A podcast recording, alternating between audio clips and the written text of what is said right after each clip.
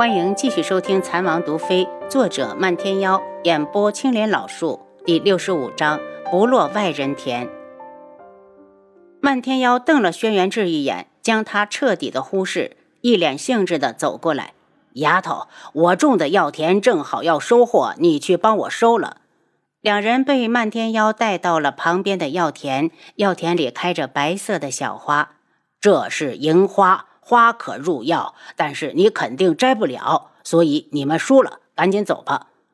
边说边伸手往外赶人。轩辕志一头雾水，楚清瑶却懂了漫天妖的意思。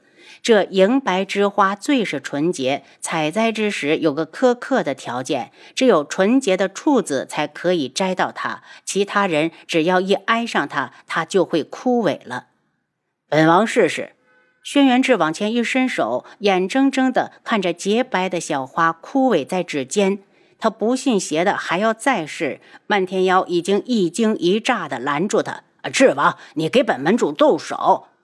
这些银白，他可是足足培育了两年。”轩辕志虽然不悦，还是停下来，疑惑地看向楚清瑶。他弄不懂为什么这些花到了他的手上就枯了。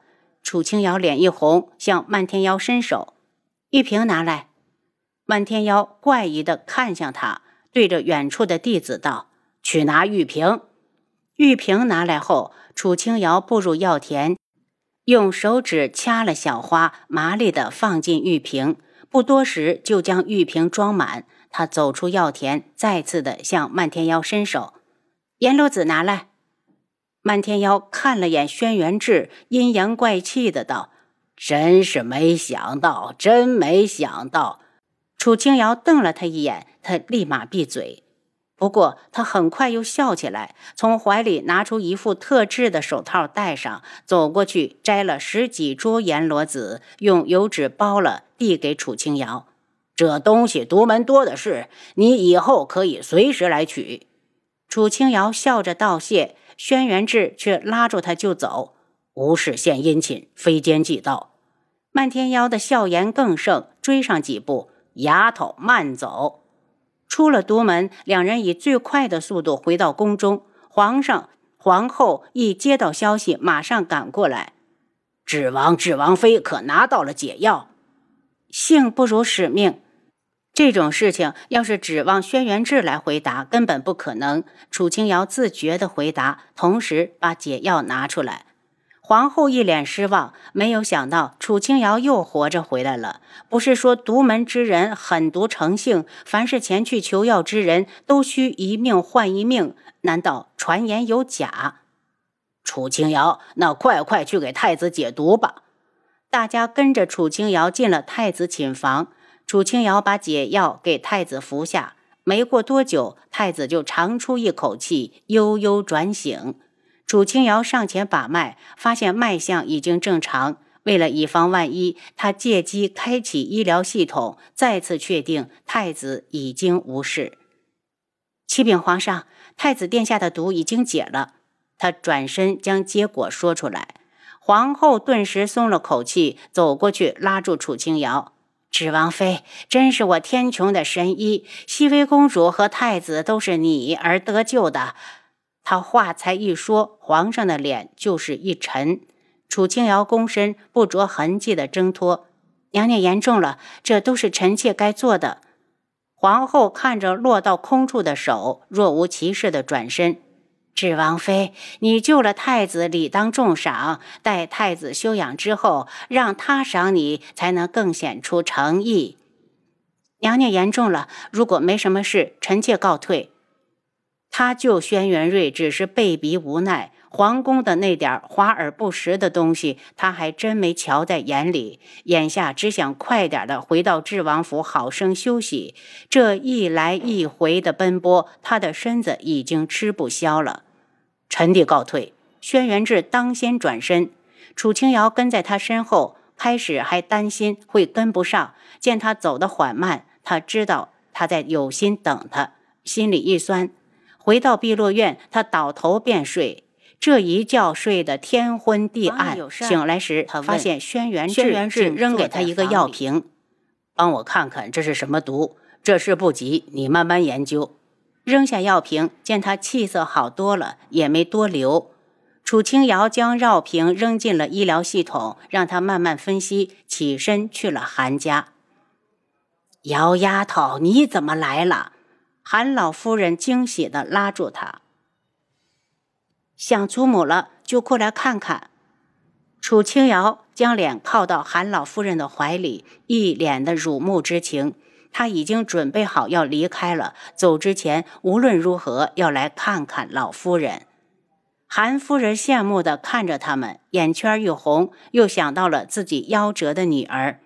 楚清瑶伸手拉住她：“舅母，以后瑶儿就是你的女儿，你可不准嫌弃我。”韩夫人爱怜地揉着她的头：“你这孩子就是懂事儿。”老夫人把手搭上楚清瑶的后背，竟然摸到了一把骨头，心疼地问：“姚丫头，你最近在忙什么？”怎么瘦了这么多？楚清瑶温柔的轻笑。太子病了，然后我跟着王爷去了一趟独门。老夫人脸色大变，连嘴巴都张开了。楚清瑶觉得奇怪：“祖母，你怎么了？”母亲，你别吓到瑶儿。韩夫人摇了摇老夫人的手，老夫人才回神，立刻道。祖母是被“独门”这两个字吓到了，你以后还是少去那地方。楚清瑶信以为真，也没有多想。要不是为了救太子，瑶儿才不会去独门呢。光听名字就够吓人的。老夫人眼中染上一层忧色，拍拍她：“你知道就好，以后离独门远点儿。”祖母放心，瑶儿懂的。楚清瑶笑着应下。用了饭后，见天色黑了，老夫人让下人把她护送回去。轩辕志给的药，系统早就分析完了。他进府后，直接去了天际阁。书房没人，连他房里也黑沉沉的，看来人没回来。他转身要走，却碰上了素如一。素如一眼中冒着嫉妒的火苗：“楚清瑶，你来干什么？”楚清瑶一笑：“我来自然是找我夫君。”素如意恼怒：“我不准你喊智哥哥夫君，他才不是你的夫君。”楚清瑶挑了下眼帘：“不是我的，难道是你的？怕是如意姑娘只是一厢情愿的单相思，要不然本王妃为何没听王爷说起她要纳妾？”素如意被他一气，恼羞成怒。四下张望，见天际阁没有其他人，心里已经起了杀意。只要此时杀了楚清瑶，再毁尸灭迹，就会人不知鬼不觉。冷笑着扬了扬嘴角：“楚清瑶，我要替智哥哥除了你这个绊脚石，没了你，他就会娶我。到时候，父亲的一切都是智哥哥的。”他抬手带着内劲的掌风袭向楚清瑶，楚清瑶大惊失色，想躲已是不及，只好抓了根银针，匆忙地向他刺去。素如意冷笑：“真是不自量力！他的功夫虽然打不过智哥哥，但是要收拾这个不会武功的女人却易如反掌。就在他以为会杀了楚清瑶时，自己却被人偷袭了，被硬生生的逼退一步。楚清瑶的银针却在此时刺入了他的手臂。他大怒：“是谁在装神弄鬼？给我死出来！出来就出来！”贺兰溪从暗处走出来，高傲的看了眼楚清瑶，用不可一世的声音道：“本郡主可不是专程来救你的，只是看他不顺眼。”楚清瑶咧了咧嘴，这人还真是。贺兰溪，谁让你多管闲事的？眼看着计划泡汤，苏如意是又惊又愤。人杀不了没关系，他只怕这事儿被轩辕志知晓。贺兰溪撇撇嘴：“怎么，你杀人还不准本郡主出手相救？我杀了他，对你只有好处。”贺兰溪眨巴眨巴眼睛，眼中划过厉色：“我和楚清瑶再怎么说都是天穹人士，我们争怎么争都没关系，容不得你一个外来的人在京城撒野。”我们天穹的好男儿只能娶我们天穹的女子，肥水不流外人田。楚清瑶被贺兰溪的解释逗乐，荒谬。苏如意觉得自己和贺兰溪无法交流，扭身就走。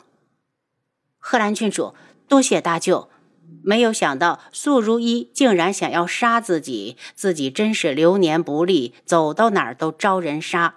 贺兰溪哼了一声，直接飞走。